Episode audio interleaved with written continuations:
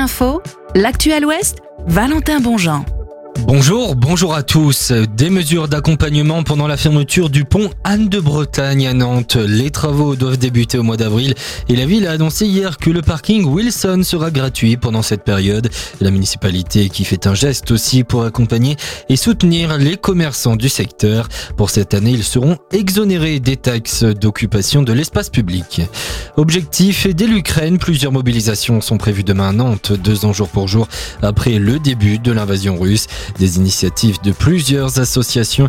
Notez notamment qu'un flash mob est prévu place Royale à 14h30 avant un rassemblement avec des chants. Un cortège partira ensuite en direction de la basilique Saint-Nicolas aux alentours de 16h. Des parents d'élèves dans la rue hier en fin de journée du côté de Pouancé. Ils se sont rassemblés devant le collège Philippe Cousteau dans cette commune déléguée d'Ombre d'Anjou. Une manifestation pour interpeller le rectorat sur le non-remplacement d'une professeure de français. Elle est en arrêt maladie depuis le mois de novembre et elle n'a toujours pas été remplacée Coup d'envoi des vacances d'hiver ce soir chez nous et vous avez peut-être prévu de partir ce week-end. Bonne nouvelle sur les rails, la circulation sera normale malgré une grève des aiguilleurs. Quelques perturbations localisées sont tout de même à prévoir. Et puis du côté des routes, c'est vert aujourd'hui dans le sens des départs dans la région.